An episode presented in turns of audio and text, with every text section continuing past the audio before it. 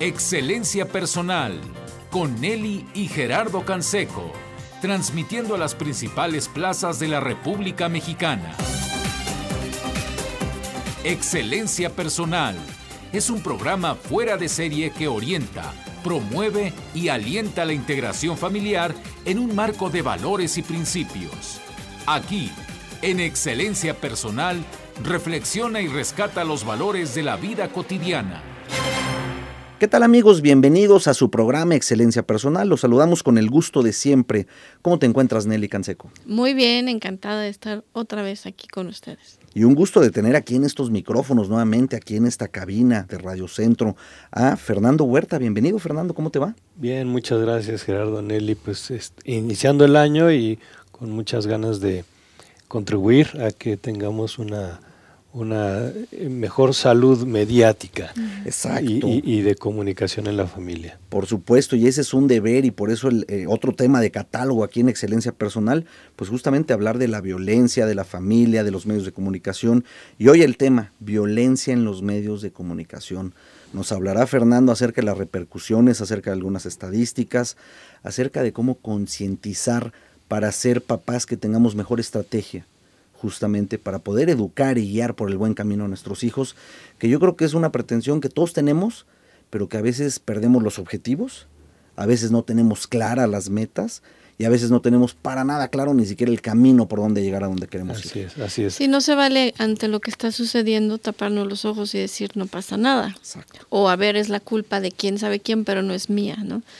Y más que culpa, asumir cada quien la responsabilidad. Y me gusta, Fernando, que que estás actualizado y que estás justamente viendo cómo analizarlo desde lo que a ti te corresponde, que es esto de los medios de comunicación, y que es importante hacer un análisis concienzudo y decir, esto es lo que hemos encontrado, y ya que cada quien saque sus conclusiones. Sí, sí, sí. Bueno, pues la, la temática de la violencia obviamente no es una temática nueva. Si lo revisamos un poco, ya en los años 50 eh, era uno de los principales temas de investigación en, el terreno de la comunicación.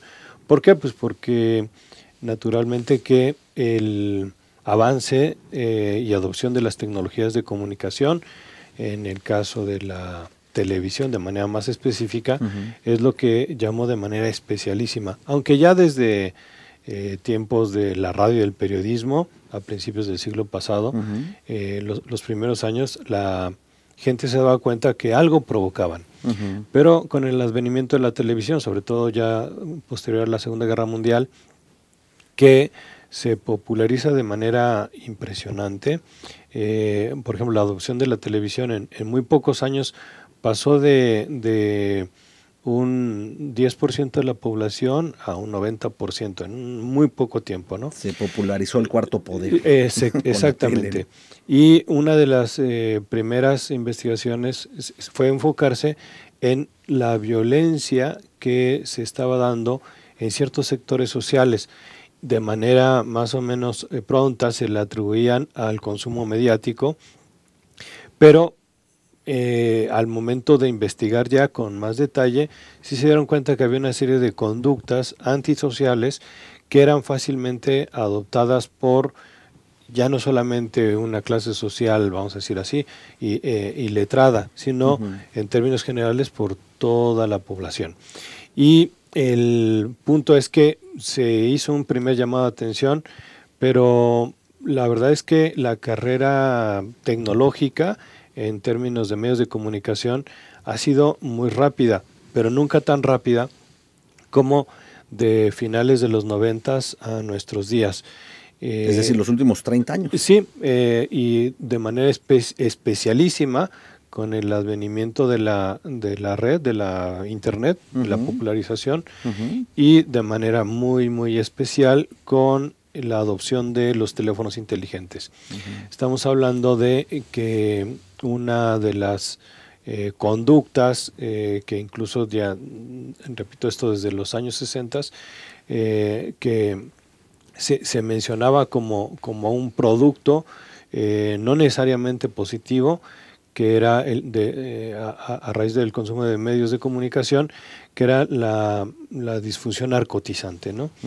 Porque el consumo, el, es eh, eh, ser, testigo de, escenas de violencia. Y aquí hay, hay dos tipos, ¿no? Una, la representación de cosas reales, o sea, un, no sé, un asesinato, una manifestación violenta en las calles que podía pasar a los noticiarios, pero después estaba la recreación, es decir, ya en eh, series o en películas de escenas de violencia, también las caricaturas. El asunto es que cuando eh, llega la tecnología digital y tenemos una mayor oferta mediática, lo que algunos expertos le llaman también una dieta mediática, eh, tenemos el comparativo, por ejemplo, entre lo que es el consumo de información y de entretenimiento, hablamos de un, 80-20, 80%, de entretenimiento contra un 20% de información. La información y el entretenimiento son realidades que te pueden llevar al conocimiento de una realidad, pero eh, es muy distinto ver una recreación, por ejemplo, de una eh, balacera en la que están involucrados grupos de crimen organizado donde la policía actúa, donde no hay guion, a una serie donde... Una narcoserie.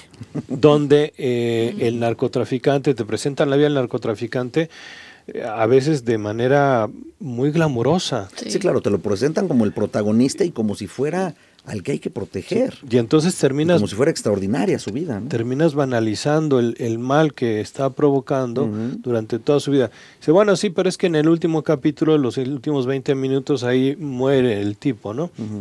pero ya... Oye, pero te echaste 16 capítulos donde parece que se vive a todo dar. Y por no, decir 60. Claro. Porque de verdad es una ah, locura. bueno, sí, ¿eh? tienes razón. Porque hay unas, unas que ya es cuarta, quinta, séptima temporada, es una locura. Sí. Pero además, sí... Eh, antes de los noventas, Fernando Nelly, justamente se veía que como que estaba mejor definido el bien y el mal. Y ahora ya las películas como que empezaron a cambiar, las series, todo cambió para decir ahora vamos a hacer como que el malo sea el bueno, sea el que hay que cuidar, y la policía es la mala, la, la inepta, la que es corrupta, la que quiere este, perseguirlo, pero pues él tiene un buen fin, porque además eventualmente ayudó a su pueblo, o, ayudó, o sea, te sacan ciertas cosas donde ya es mezclado el bien con el mal, que lo único que hace es confundir las conciencias. Y sabes que eso está de moda, ¿eh? Sí, claro. El otro día estábamos un fin de semana viendo la tele en familia no me acuerdo, estoy tratando de acordarme si era una serie, creo que estábamos viendo el fútbol americano, no me acuerdo. Pero como había pausas, en las pausas, en todas anunciaban una serie que se llama Evil. Mm. sí, sí, Además saben dónde promoverlas. Y mi esposo me dijo, oye, ¿qué onda con esto? O sea, ¿por qué tanta necesidad? Y, es como que ya es algo que en todos los programas, en todos los canales, tiene que haber una serie sobre ese tema. Y además las, las imágenes, pues feas, ¿no? o sea, de alguien poseído. y, ándale. Y, es a, las 5 de la tarde. A la hora que sea y no tiene relación con lo que No tiene nada que ver con lo que tú elegiste ver en ese Pero, momento. Y además, ¿sabes? Hay, hay otra eh, tendencia ahora, eh, eh, que bien lo decían ustedes, donde efectivamente al, personaje que por muchos años o décadas se consideró como un personaje perverso, de repente resulta que no es perverso, sino que le hicieron perverso, pero es bueno, ¿no? Y entonces... Sí, como la serie, no la he visto, pero la que está ahí no la quiero promover porque no la he visto. entonces ni digas el nombre. No, pero sí lo quiero mencionar. se llama Lucifer y me decía una amiga, pero es que pues bien, o sea, el actor bien y... Ándale, muy bien, muy buena producción, ¿no? muy buena producción, o sea, te lo hacen ver como que... Claro, pues, pero ya pones el nombre que por siglos se asocia y se sabe, pues el demonio, ¿no? Es, se supone que es, o sea, el lucero de la mañana y, y que tiene un... Igual, solo he visto los cortos, ¿no? Pero, igual te van haciendo como que se vea bien. Te pescan para que te enganches con la serie y te la eches toda. Y entonces, ¿qué pasa con eso? Yo lo que quiero recalcar es qué le estamos metiendo a nuestro ser, de qué nos estamos nutriendo en cuanto a lo que elegimos ver, porque finalmente es una decisión. Si le vas a dedicar una hora o no sé cuánto duren las series, media o lo que sea, a ver, ese tiempo que estás perdiendo, invirtiendo, no sé, a lo mejor dices por pasar el rato, híjole, ¿realmente vale la pena? O lo puedes pasar leyendo un libro, o mejor tomas un curso. También hay muchas cosas online claro, Tienes que preguntarte de qué estoy llenando mi mente, de qué estoy llenando mi alma, de qué estoy llenando mi ser. Tú me mandaste, creo, o no sé si me llegó por porque tú lo tagueaste, no sé, yo no sé mucho de eso, ustedes son los expertos, pero de que había un curso en línea de, de este, tapping, de emotional Ah, freedom, Sí, que me encanta todo eso y dije, ah, qué buena onda, ¿no? claro. Entonces, a veces le dedicamos tiempo a tanta tontería. Yo te dejo esa pregunta, ahora que vamos a ir a una pausa. ¿Qué tiempo le dedicas a nutrir tu ser y tu alma con cosas que no valen la pena? Y si te está rindiendo frutos, o eso es lo que te está cobrando factura también en la casa. Y como país y como mundo, pues también puede ser una de las razones por las cuales pues salimos a las calles y parece una jungla. Sí, Sí, claro. exacto. Cada vez de mal en peor. Quedémonos con esa reflexión. Volvemos con más.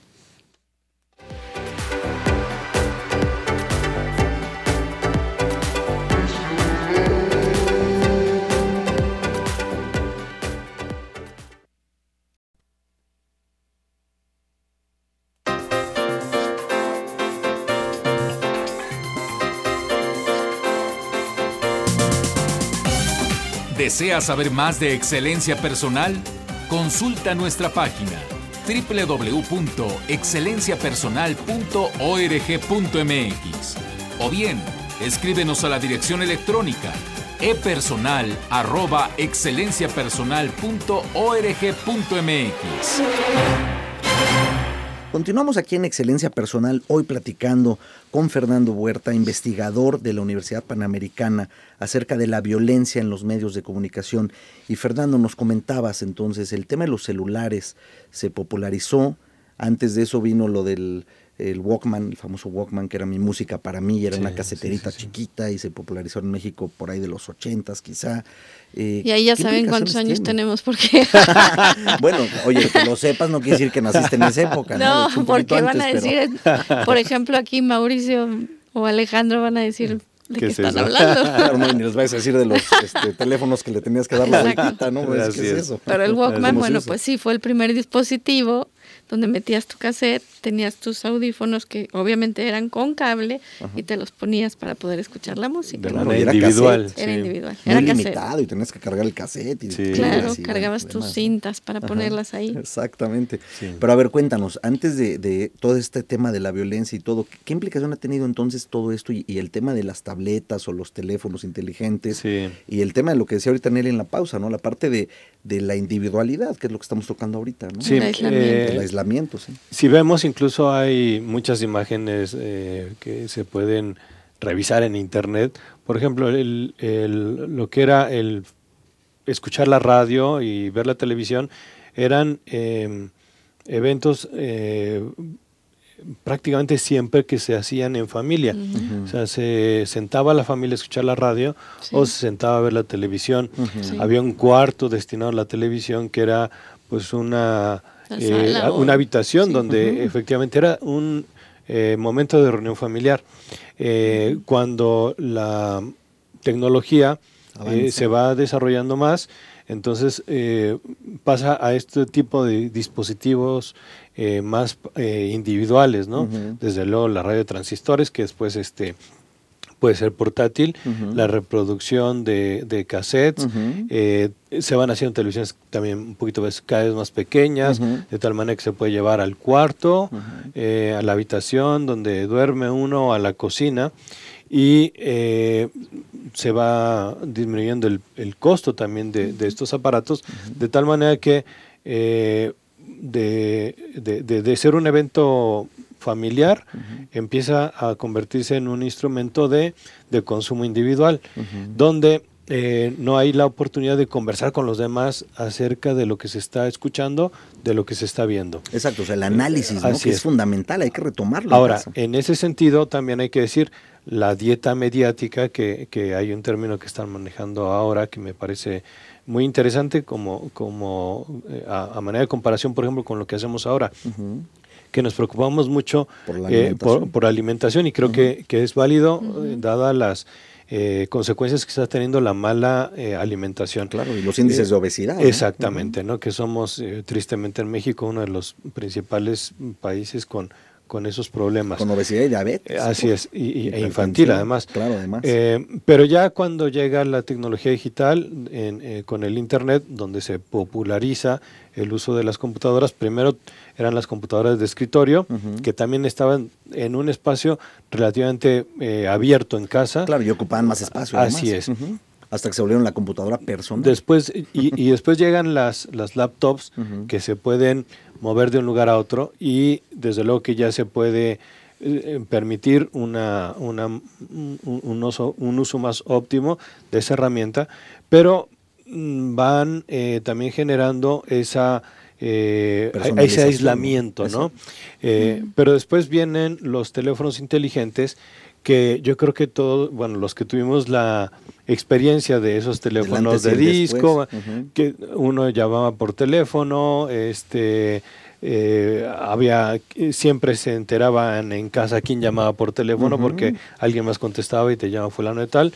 Eh, de repente tenemos teléfonos eh, celulares que ya con un precio accesible, que entonces la gente empieza a tener el, uso de manera más particular. Nada más me entero yo y yo sé a quién le llamo. Exacto. pero Oye, se, ha llegado al grado de que ya no se usa hasta la secretaria. No, bueno, ya y bueno, y ni le muevas cuando el papá tiene hijas adolescentes. Claro. Pues ya no le llaman y el filtro del papá, de recibir la llamada de quién es fulanito y, que se presente y que muestre educación y que te paso a mi hija. Ahora ya es directo, ¿no? Ahora, en ese sentido, todavía la dieta mediática estaba relativamente restringida, vamos a decirlo así, ¿no? Sí. Pero ya con los teléfonos inteligentes donde prácticamente tienes todos los medios eh, con posibilidad de recibirlos en, el teléfono celular, eh, o sea, los llevas en la mano. Eh, o sea, me refiero a películas, series, caricaturas, música, videos, videojuegos, todo, periódicos, todo tipo de, oferta mediática lo, puedes tener en tu teléfono. Y entonces esa ese consumo que se estaba individualizando ahora se hiperindividualiza. Y con una consecuencia también que es el aislarme aún más de esa convivencia social que antes se daba de manera natural. Y ahora pues cada quien tiene una dieta que tiene unos efectos concretos tanto en lo que es la información como lo que es en la parte de entretenimiento y que va dejando así como la información deja conocimiento en potencia, pues también la, el entretenimiento puede dejar emociones en acto o en potencia también, ¿no? Que no necesariamente son positivas. Eh, yo insisto mucho en que eh, hay muchísimas cosas muy buenas y muy positivas, pero también hay una gran cantidad de cosas muy negativas y que además no tiene los filtros, eh, necesariamente no tiene los filtros de, control, por ejemplo, para menores de edad. Efectivamente, tú los puedes tener, los puedes instalar. Eh, por desgracia, con esta tecnología... ¿Es tan fácil darle la vuelta? Es tan fácil darle la vuelta. Te comentaba, les compartía yo ahorita, amigos, a Fernando y a Nelly, que justamente una de las medidas para en una tableta evitar que, por ejemplo, los chamacos de, de la casa vieran YouTube, pues borras el YouTube. Le dejas solo el YouTube Kids. Perfecto, pero ¿qué existe? Existe el Safari, existe el Chrome, existen los navegadores. Y ahí puedo entrar y meterme a YouTube. Entonces ya le di la vuelta a lo mismo. Y esto los chavos lo saben mejor que los papás. Entonces tenemos que estar conscientes. El punto es que le puedes bloquear lo que quieras, le van a dar la vuelta. El punto es que tan presente estás. Claro. Y qué tanta conciencia este, les inculcamos. Este análisis que nos fuiste haciendo de cómo han ido cambiando las cosas nos refleja mucho lo que está sucediendo y yo me quedo pensando y me encantaría que lo hiciéramos juntos, o no sé, en, en la UP o en la Universidad Autónoma de México, no sé, porque hay una investigación valiosa que se podría aportar, dado que sí somos una nación con este problema de obesidad que decías. ¿Sabes qué se encontró? Yo me acuerdo hace, que será como siete años, de una conferencia con mi papá todavía, donde hablábamos de, de la psicología del comer. Y en esa conferencia les compartía que en ese momento lo que habían analizado era que en los lugares y en las familias donde los niños comían menos en casa, sentados en una mesa mirándose a los ojos, eran niños que no desarrollaban trastornos alimenticios. O sea, incluso tiene que ver con eso. y luego eran niños menos propensos a, ser buleadores o a dejarse bulear. O sea, no participaban ni en que molestaran a otro o abusaran de otro, ni se dejaban abusar a ellos mismos. ¿Por qué? Porque se sentían valiosos. Ese es el meollo del asunto. Se sabían o sea, el hecho de estar en familia, el hecho de convivir, el hecho de participar, es lo que nos hace diferentes. Entonces, creo que para que nos quede un poquito más claro, no es culpa de los celulares, no, es culpa del YouTube, porque este análisis nos estás diciendo y aquí en una investigación que nos compartes de la Universidad de Harvard lo que dice, ¿no? O sea, 1998 todavía no había YouTube, todavía no había teléfonos inteligentes y un niño en ese momento ya había presenciado en la televisión o en los medios 8000 asesinatos y 100.000 actos de violencia. En tan solo un año. Entonces, esto habla, ¿no? De lo que estamos vivenciando y por qué se está tendiendo a normalizar la violencia. Y hoy, Nelly y Fernando, lo que nos tenemos que preguntar, amigos, es, eh, ¿esa cifra bajó o aumentó? Y tristemente me atrevo a echar la moneda al aire y decir... Aumentó. Aumentó, claro. Y ahora eso de aumentar, agrégale, decía Nelly hace rato, eh, ¿qué sucede cuando de pronto eh, pues Facebook o estoy viendo alguna red social y me invita a ver un curso de algo que me interesa, que es el tapping, y que Nelly pues es una eh, estudiosa de eso, pues claro, a lo mejor yo te lo mandé o a lo mejor eh, Facebook dice, ah, estas son las cosas que le gustan a Nelly, esto le va a servir a Nelly. Que me sigue pareciendo un enigma. Te lo va a seguir apareciendo. Ah, bueno. Lo sé, pero así funciona. El famoso algoritmo, sí. El algoritmo funciona así, Fernando Nelly. Bueno, pero pareciera, mi mamá me lo decía el otro día, pareciera que nos oyen. No, no, no pareciera, te oyen. No sé qué tema estábamos hablando, creo que estaba buscando ella un tapete, una cortina y dice, de repente me salió, ¿qué onda? Yo, no le dije a nadie, lo platicamos entre ella y yo. Sí, sí, sí. Sí, sí, o sea, hay que poner los pies en la tierra, sí pasa, o sea, sí estamos en un mundo en que estamos perdiendo mucho la privacidad, estamos perdiendo, o sea, tú crees que tu teléfono es tuyo y nadie se va a meter, cuidado. claro, no es así. Cuidado, porque recordemos, si tú lo has dicho aquí, Fernando, lo que tú subes a, Facebook, pues ya no es tuyo nada más, ya es del mundo y ya se va a quedar ahí. Ya es público. Entonces hay muchas cosas de las que no estamos conscientes y yo creo que necesitamos poner los pies en la tierra y decir, a ver, soy padre o madre de familia, tengo que estar estar. No con mi teléfono, no modelando algo que no quiero que pase con mis hijos, no aislado, sino con tiempo de calidad. Claro. ¿Qué les parece que vamos a una pausa y continuamos con el tema? Volvemos.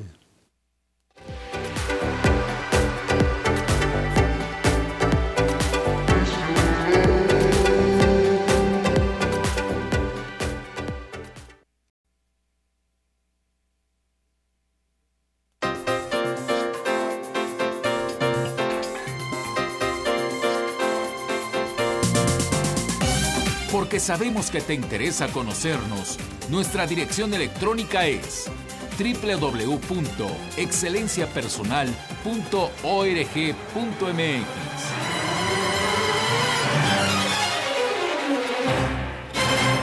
Continuamos aquí, amigos, en excelencia personal, eh, excelencia personal, violencia en los medios de comunicación. Y lo que les compartíamos un poco, a ti Nelly te ofrece YouTube eh, o Facebook o tu red social esos cursos sobre tapping porque son tus intereses y ya te conocen. y, lo que ahorita comentaba Fernando en la pausa, o sea, justamente aceptar las cookies o, todas estas partes de, lo, de los eh, chats o los, eh, ¿cómo le llaman? Arañitas, o, porque tienen su nombre, ¿no? y, qué hace eso? Lo que hace es que detecta qué, buscas, qué consumes, qué revisas, y por eso llegamos al grado hoy en día donde de pronto una persona tiene su Netflix, y por qué Netflix te dice haz varias cuentas. Ten la del esposo, la de la esposa y la, de, los, hijos. Porque yo Netflix voy a analizar qué te gusta consumir y te voy a ofertar lo que te gusta consumir. Así es. Y entonces, ¿qué sucede? A lo mejor yo le puedo recomendar una película a Nelly o a Fernando y van a decir, ah, pues este es el gusto de Gerardo. Pero yo no sé lo que Netflix analiza detrás de todo esto, que a ti sí te dice 98% de coincidencia con lo que tú has consumido en esta red social. y entonces, ¿qué sucede? Bueno, en esta red, ¿no? Y entonces, ¿qué sucede? Tú has consumido 40 películas de violencia, pues te voy a ofertar películas de violencia. ¿Por qué? Porque es lo que a ti te gusta consumir. Eso es lo peligroso. Y mira, ¿te acuerdas, Te conocen más que tu familia. Cuando hablábamos eh, sobre este estudio que se hizo también en la Organización Mundial de la Salud, creo que mis hijos estaban en kinder y ahorita uno ya está en secundaria. En aquel entonces se hablaba de la educación para la paz, supongo que lo habrás escuchado. Sí, sí, sí, desde luego. Y ahí eh, pues lo que se analizaba es que los niños en ese momento ¿no? Estamos hablando hace más de 10 años, estaban expuestos en los videojuegos a grandes momentos de violencia e imágenes violentas. lo que encontraron es que incluso estos juegos se usaban en la guerra para desensibilizar a los soldados porque es muchísima la violencia que ellos viven. y tan es así que, que, seamos conscientes de esto. Mucha gente regresa de la guerra, sobre todo en Estados Unidos, trastornado. Su vida ya no es la misma.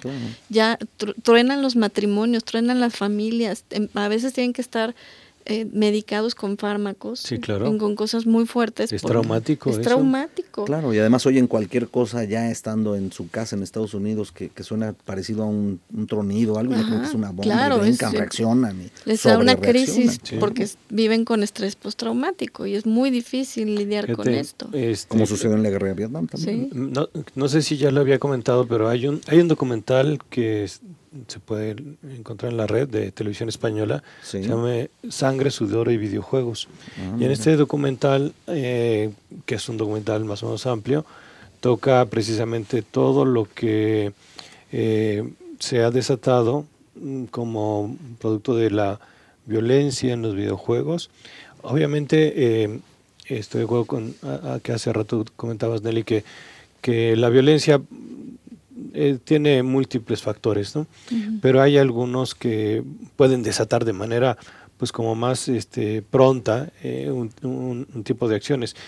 Eh, en este documental habla de el reclutamiento que el ejército norteamericano hace para tratar de, pues, de cubrir las cuotas que necesita. Y ahora una, una innovación que hicieron un coronel de, la, de las Fuerzas Armadas, fue precisamente el reclutamiento detectando talento a través de los videojuegos. Los videojuegos que tienen que ver con destrezas, eh, de violencia. Y bueno, porque además ellos sabían que el futuro de la guerra estaba en buena medida en la en la confrontación pues a larga distancia, ¿no?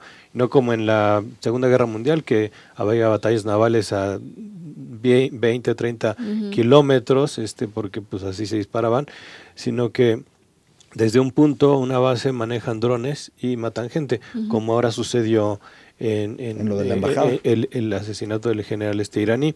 Efectivamente, fuera del aeropuerto, utilizando drones este, no tripulados. Entonces, y fíjate, y eso aparte te desconecta de los sentimientos. Porque, por supuesto. Porque es un aparatito, no soy yo, el que va a matar, no soy yo el responsable. Tiene muchas connotaciones. a miles de kilómetros. Yo ya no siento nada con lo que estoy actuando. Sí, a miles de kilómetros o a 10 kilómetros o a 15 desde otra base o lo que sea. ¿no? Que, sabes que además no, no está en, peligro tu integridad física. Exacto. Claro, la integridad mental es la que hay que revisar, ¿no? Y hace rato también que mencionaba sobre el mm, problema este de, obesidad cuando uno no come, o el desorden alimenticio en familia. Eh, hace relativamente poco que estuve, por cuestiones familiares, eh, acompañando a, mi esposa en el hospital, eh, pues me traje un folleto, un tríptico mm, del centro de nutrición del hospital, donde uno de los consejos es que no comas solo. Porque cuando comes solo tiendes a comer más, eh, a comer más rápido, o a este, comer mal, y a comer mal, sí. Y, y eso es parte de los eh, de las medidas que sugieren que se tomen, pero ya para que no tenga la, eh, el problema de la, de la obesidad, ¿no? Entonces, bueno, ahora regresando al tema de, lo, de, los, de los medios, yo retomaría este, esta idea de la dieta mediática, ¿no? Es importante que como padres de familia, pero también nosotros, eh, sepamos eh, que esa dieta mediática tenemos que cuidarla desde ya. O sea, no es para, así ah, dentro de tres meses, para mis propósitos del siguiente año, eh, porque a lo mejor llegamos tarde del mal que se puede provocar. yo creo que es un, muy fácil que pensemos, hace relativamente poco, ¿qué hacíamos cuando no teníamos el teléfono eh, inteligente en, la bolsa? Pues posiblemente leíamos, muy probablemente platicábamos con los demás. Sí, mucho mayor interacción social necesariamente. Así es. Ahora eh, yo lo veo en la universidad, pero lo podemos ver en el metro, lo podemos ver en el metrobús, lo podemos ver en la calle. La gente, eh, Ahora sí, va, va, caminando así, que es un peligro además, porque te puedes distraer y puedes provocar accidentes. ¿A ¿Cuántos no han atropellado? Por así es. O caen adentro de un hoyo, en fin. Pero dices, oye, eh, esa interacción social se ha perdido por completo.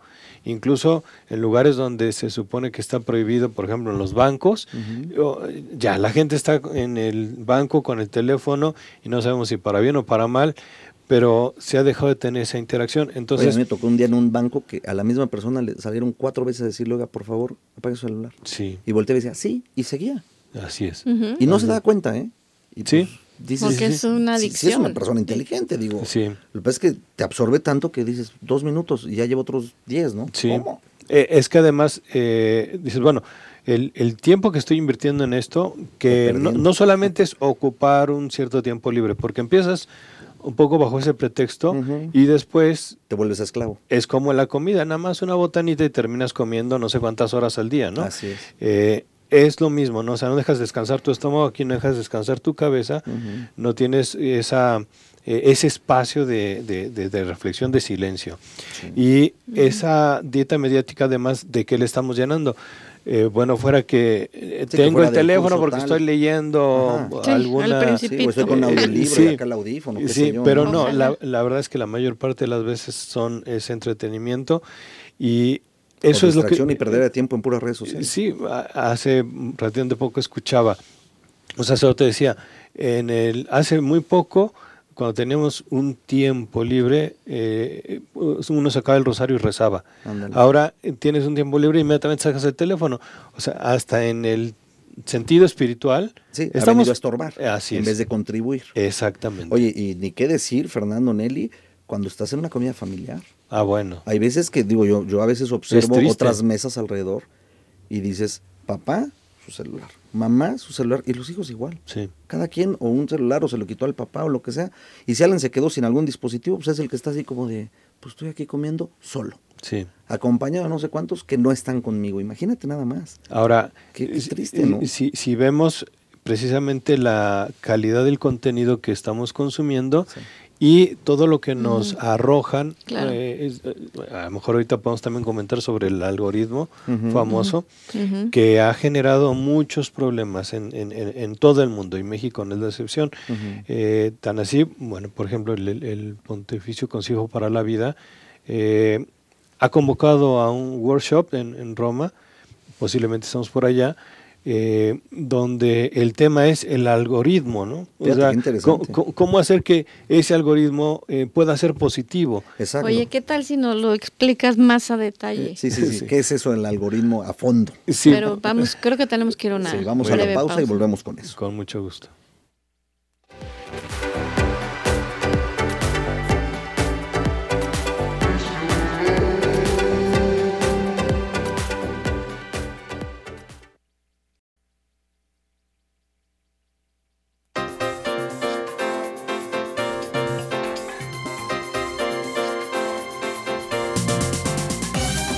Sabemos que te interesa conocernos, nuestra dirección electrónica es www.excelenciapersonal.org.mx.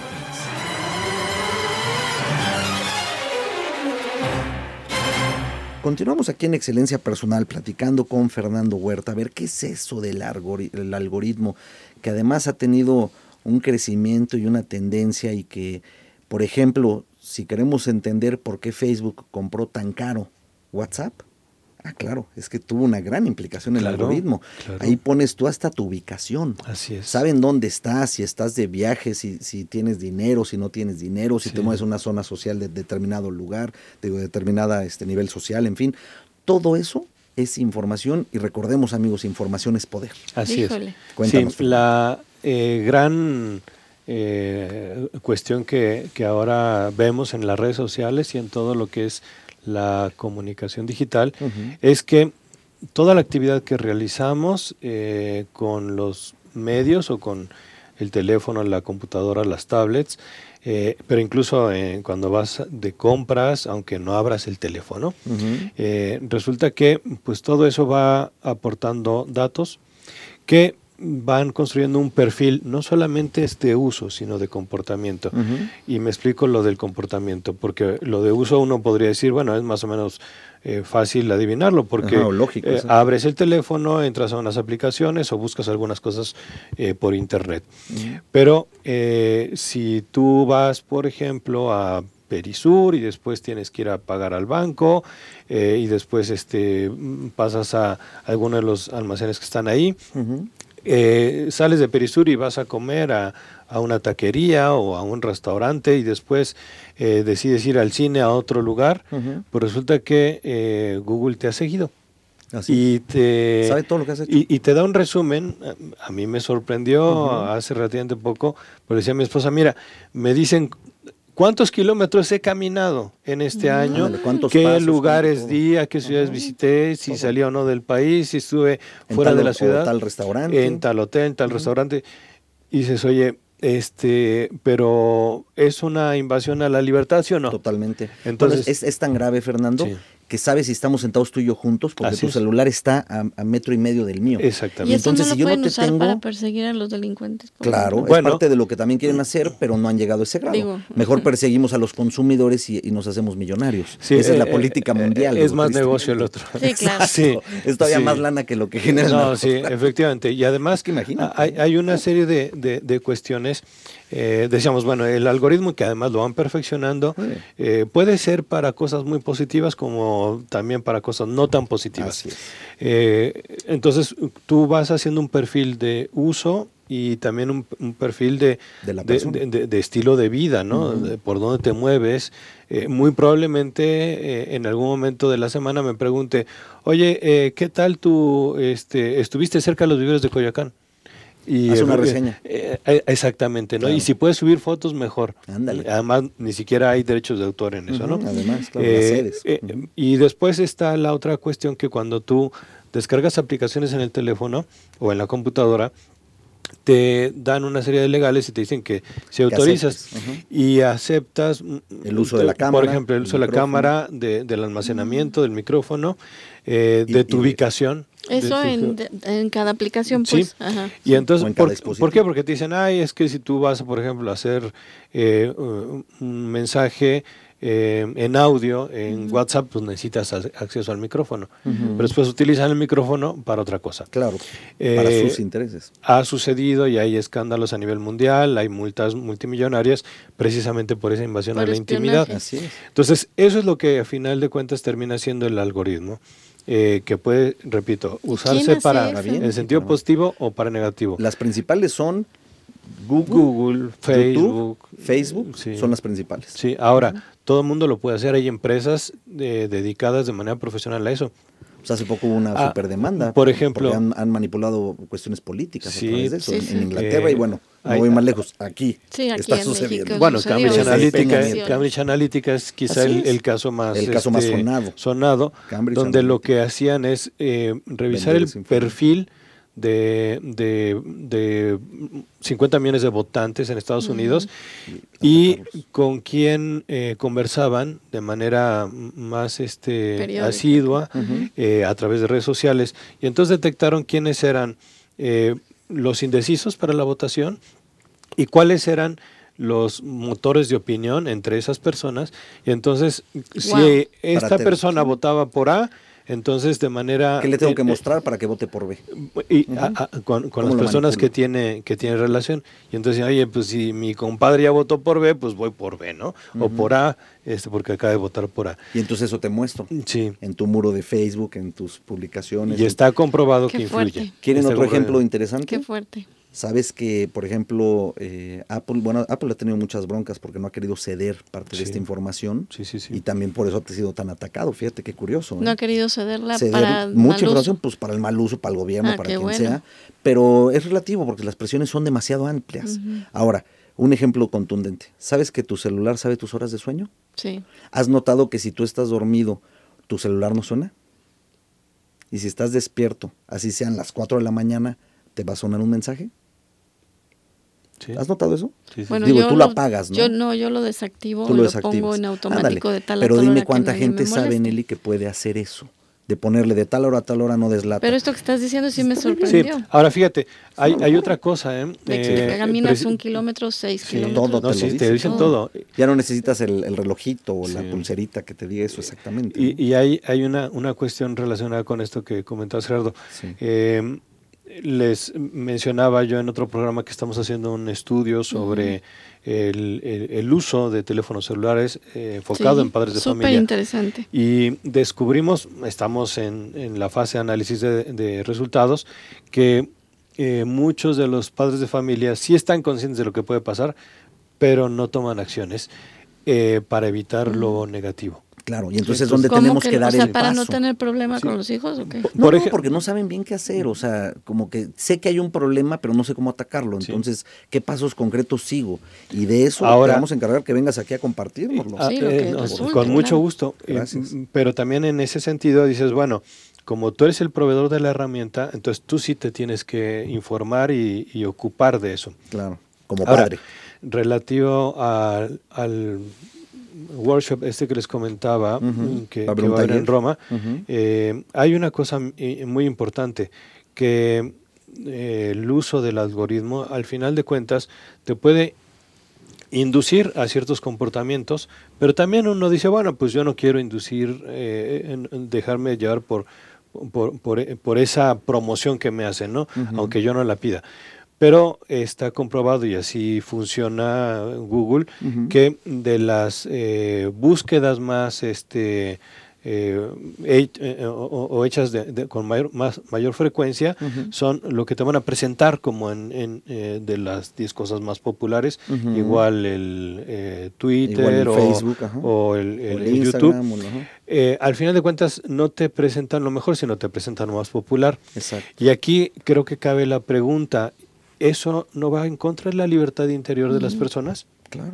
Y además, Claro, bueno, porque se sienten muy libres, pero no es cierto. Pero te no es están, cierto, Te te están, dando- manipulando. Te están manipulando Y tú a la vuelta estás de la hablando esquina. de adultos. En el caso de un niño que claro, está aprendiendo a tomar Es decisiones, mucho más vulnerable. que está desarrollando esta libertad, que se está haciendo responsable en el mejor de los casos, que a lo mejor sí ha tenido límites, que hay contención en casa, pues está complicado. Ahora imaginemos una persona, un chavito que no tiene contención, que no tiene seguridad, que no ha sentido afecto, que a lo mejor ha crecido solo, eh, que no está siendo guiado en esos pasos. Que en México son muchos. ¿Cuántos Claro. papá y mamá salen a trabajar? Sí, bueno, viste lo que pasó hace unos meses de estos dos niñitos, uno de cinco y uno de tres, sí. que estaban solos en su casa. Y en un balcón, Y la ¿no? casa se Ah, empezó a incendiar. Ay, y un vecino se da cuenta y logra entrar a la casa y lo Y salvó y sí se medio quemaron, acabaron en el hospital.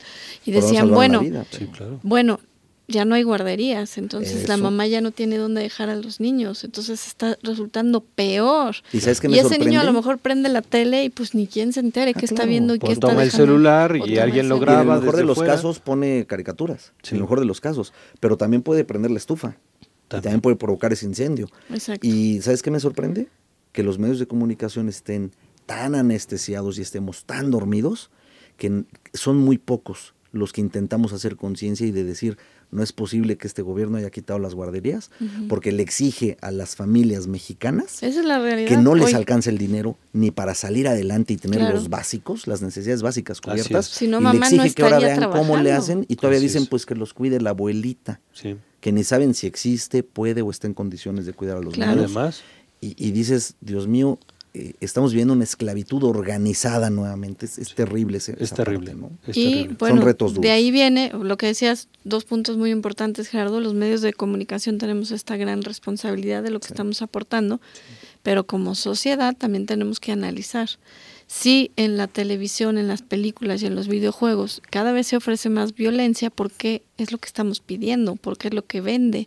Como decía, si se está detectando que es tu gusto y cada vez quieres más, más, más, pues Pues entonces se produce más, más, más. Entonces es una responsabilidad compartida y tenemos que cambiar esto. Sí. ¿Por Sí, qué nos hemos ido acostumbrando? Exacto. A lo que no Nos es ofertan lo que más se demanda. Lo que menos quieres es que tus hijos sean violentados. Bueno, ¿qué estás haciendo tú en casa? ¿Cómo los Así tratas? ¿Los haces es. sentir valiosos o no? ¿Estás presente? ¿Los acompañas en este crecimiento? ¿Cuántas veces comes con ellos? Son preguntas que yo quisiera que pues cada uno en nuestras familias nos hagamos para poder analizar qué está pasando en cada uno de los hogares. Y no podemos decir, el chavito de Torreón mató y, y tuvo esta iniciativa por un videojuego. Eso es muy irresponsable. Por supuesto. Porque echarle la culpa a un videojuego, a ver, ¿con quién vivía? ¿Qué estaba pasando en su corazón? En el entorno. ¿Qué había en su entorno? ¿Quién le estaba dando contención a este chavo? A ver, entendamos, se murió su mamá. O sea, hay mucho que analizar. ¿Dónde Así estaba es. el papá? ¿Por qué había armas en su casa? O sea, ¿tú tienes armas en tu casa? O sea, son... las tienes descuidadas, las no tienes las tienes ahí. guardadas, No, y Las además, las tienes reglamentadas, y permitidas además o no. sabía usarlas porque Sí, no es cualquier cosa, ¿no? Claro, Ahora, tristemente hoy. Fernando, para saberlas usar, también puedes poner un video en Un tres video, minutos en. YouTube y ya sabes usarla. Entonces, Sí, es tan delicado que hoy, de verdad, a mí me sorprende cuando alguien me dice, es que esto no lo sé hacer. Pregúntaselo a YouTube. Sí. Ahora, claro, para bien. Ahora, a mí me gustaría también que nos dijeras, después de la pausa, cómo usar el, algoritmo para bien. Sí. A- ¿Y qué an- se yo sé que todavía no vas al, al evento este y que espero que sí. Sí. vayas y nos traigas de ahí también muchos comentarios. claro. Pero me gustaría que con lo que ahorita tenemos de información y sobre todo ustedes en el centro de investigación han podido concluir algunas cosas interesantes, que podamos darles herramientas a los padres de familia para Claro saber cómo usarlo a favor. Claro Volvemos sí. con más. Creo que sí.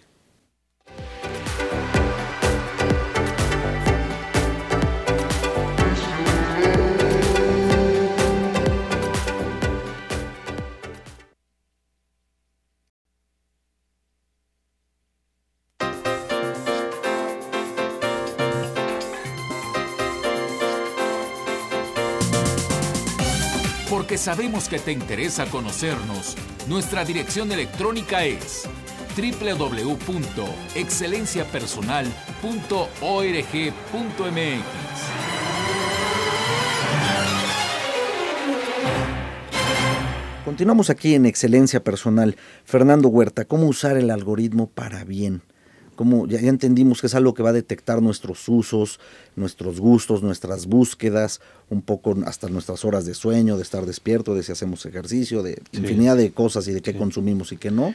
Entonces, ¿cómo usarlo Bueno, a favor? pues Pero finalmente. decías que sí hay sí. gente interesada en que sea positivo lo Sí, que claro, te aporte. o claro. sea, Mira, eh, en términos así empresariales, vamos a decirlo así, a las eh, redes sociales, a los sitios, estos gigantes tecnológicos, pues mm, tenemos que decirlo, ¿no? Se comportan un poco de acuerdo a lo que les demanda el mercado. Ahora bien, eh, uno tiene que estar pues un poco al tanto de que es una herramienta y que te puedes eh, hacer de muchas cosas positivas. Por ejemplo, el otro re- recordaba la hija de un, de un compañero, un amigo, este, que le pedía eh, descargar una aplicación para aprender a tocar piano.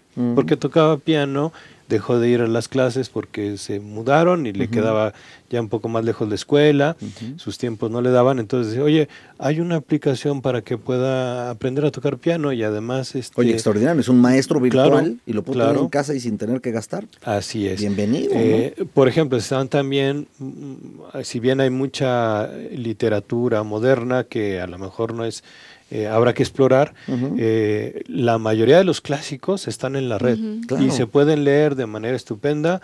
eh, y, y- y puede uno destinar mucho tiempo, ¿no? Sí, a- cualquiera a de este ustedes tipo puede checar, por ejemplo, oye, no tengo dinero para comprar el libro, pues ojalá hagas el esfuerzo y lo compres. Claro. Pero si está tan difícil tu situación y no puedes comprar el libro, pon el título del libro, dos puntos PDF, Sí, y te va a aparecer. Así Muchos es. Lo más aparecen. seguro, muchos aparecen. Oye, soy malísimo para la lectura, pero me interesaría de verdad hacerle caso a Fernando con lo que me está compartiendo hoy en Excelencia Personal y, y me cuesta trabajo leer, métete a Audible. Y entonces descarga buenos contenidos, buenos libros, Sí. escúchalos y date el tiempo. Mira, hace rato también mencionábamos de, de o mencionabas Nelly del, del un curso en internet. Exacto. Bueno, de hecho hay un sitio que se llama Coursera Es buenísimo. y que ahí además puedes encontrar no solamente eh, programas que la UNAM te oferta de manera gratuita. También por ejemplo, universidades de Estados hay, Unidos. Ah, hay hay- uno sobre historia del arte, ¿lo Sí, viste? bueno, hay historia del de arte, pero hay uno, por ejemplo, para eh, el, eh, algo- a, a programar, para Ah, saber sí. pro- aprovechar el algoritmo este Exacto. que estamos. Python, que es una de las Sí. herramientas, y son gratuitos. Hay cursos, o cuestan por ejemplo, 100 pesos. Udemy también tiene unos buenísimos. Hay de la Universidad de Yale, de la Universidad de, Harvard, de, el sur de, California, de San Diego. Eh, hay, un día me metí, descargué creo que como 20 cursos completamente gratis. Sí, sí, sí. Y uno, dos o tres ahí pagados en 100 pesos en vez de 3, 4 mil. Oye, pues y, que si te quieres dar el lujo de, de hacer un, una especialidad, un diplomado, una maestría, sale... Eh, enormemente más barato que, que pagarlo presencial. exacto, que pagarlo presencial y que ir por el titulito o lo que sea. Ahora, algunos hasta los pagas y te dan el, el certificado. ¿eh? Pero hay de todo, para aprender a cocinar, o si ya sabes cocinar para elevar tu, tu, calidad o tu... para volverte chef, ¿no? Sí, sí, sí, o sea, hay de todo, ¿no? De inglés. Eh, entonces busquemos esos contenidos para que el algoritmo pueda decir, mira, a esta persona le gusta esto, que es positivo. Así es. No esto que es oncear o perder el tiempo. Sí. Y entonces que te aviente mejores cosas, ¿no? Por ejemplo, aprender este algún idioma o nociones de otro idioma. Por ejemplo, para los hijos es muy útil también aprender pintura, aprender modelado, aprender este todo, tipo de, de, cuestiones. Oye, y en YouTube además es gratis y puedes encontrar todo eso que acabas tú de mencionar igualmente en YouTube, también gratuito. Sí, ahora hay, hay otra cosa que yo creo que eh, sería bueno eh, también eh, considerar el poder mm, eh, hacer más sólidos los, los lazos, por ejemplo, con familiares o con amigos que ya no están tan cerca.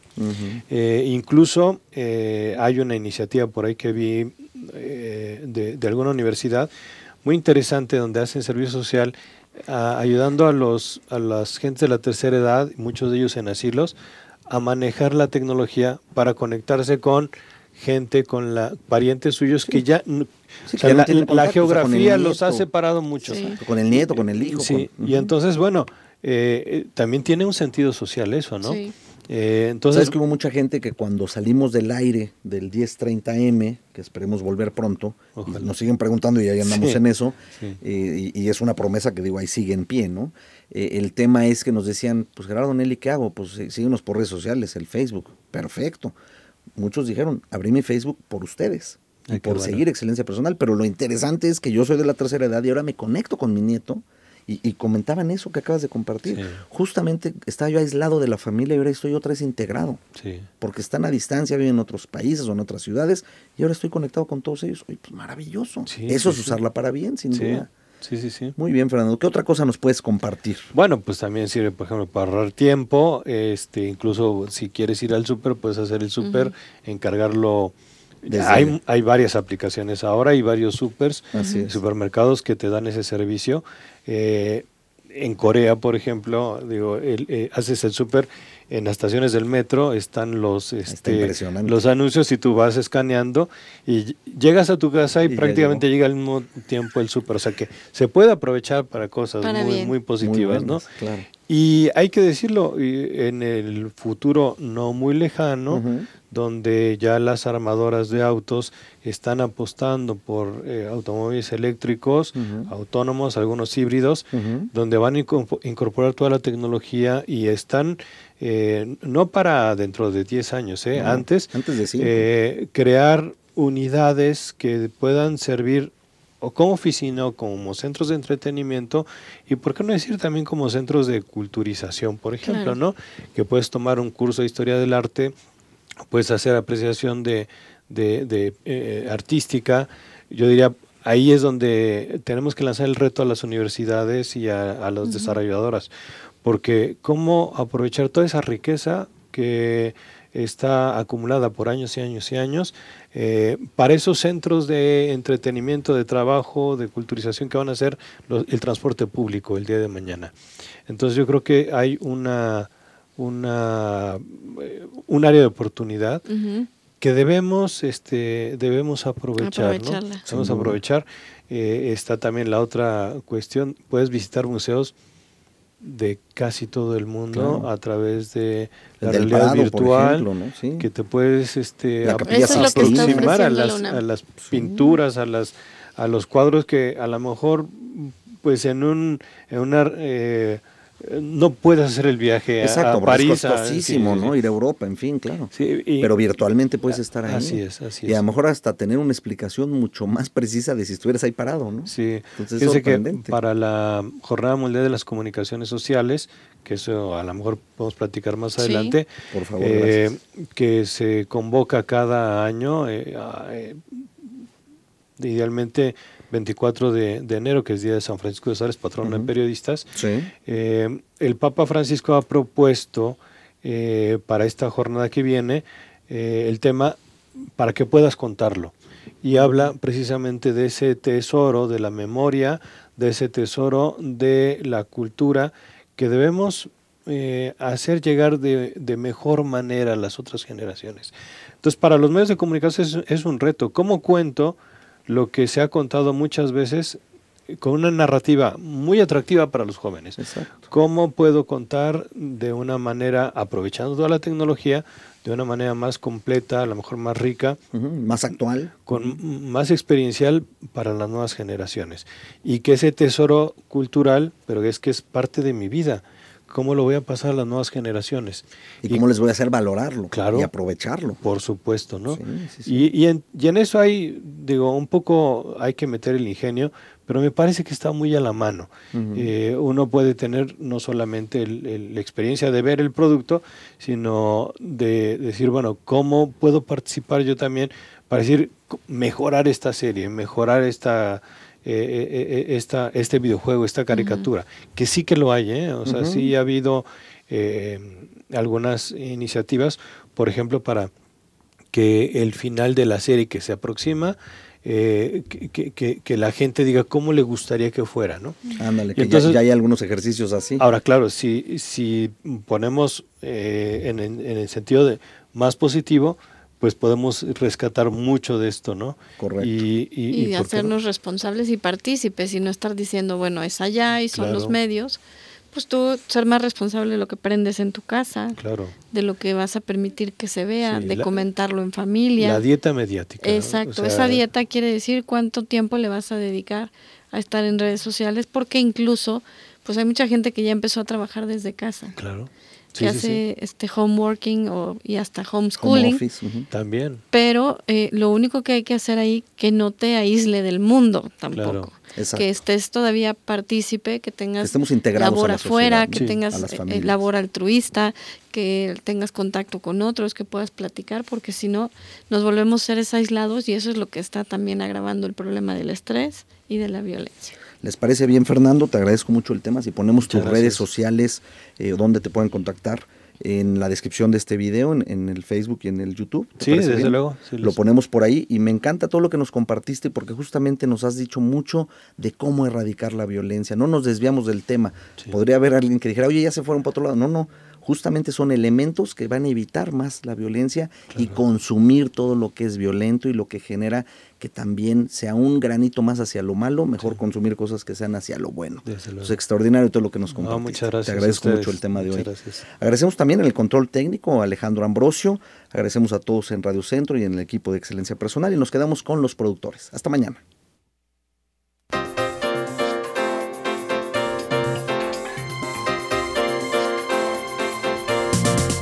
Excelencia Personal. Te esperamos mañana a las 2 de la tarde para continuar creciendo en familia con Nelly y Gerardo Canseco. Excelencia Personal es una producción de calidad en tu vida.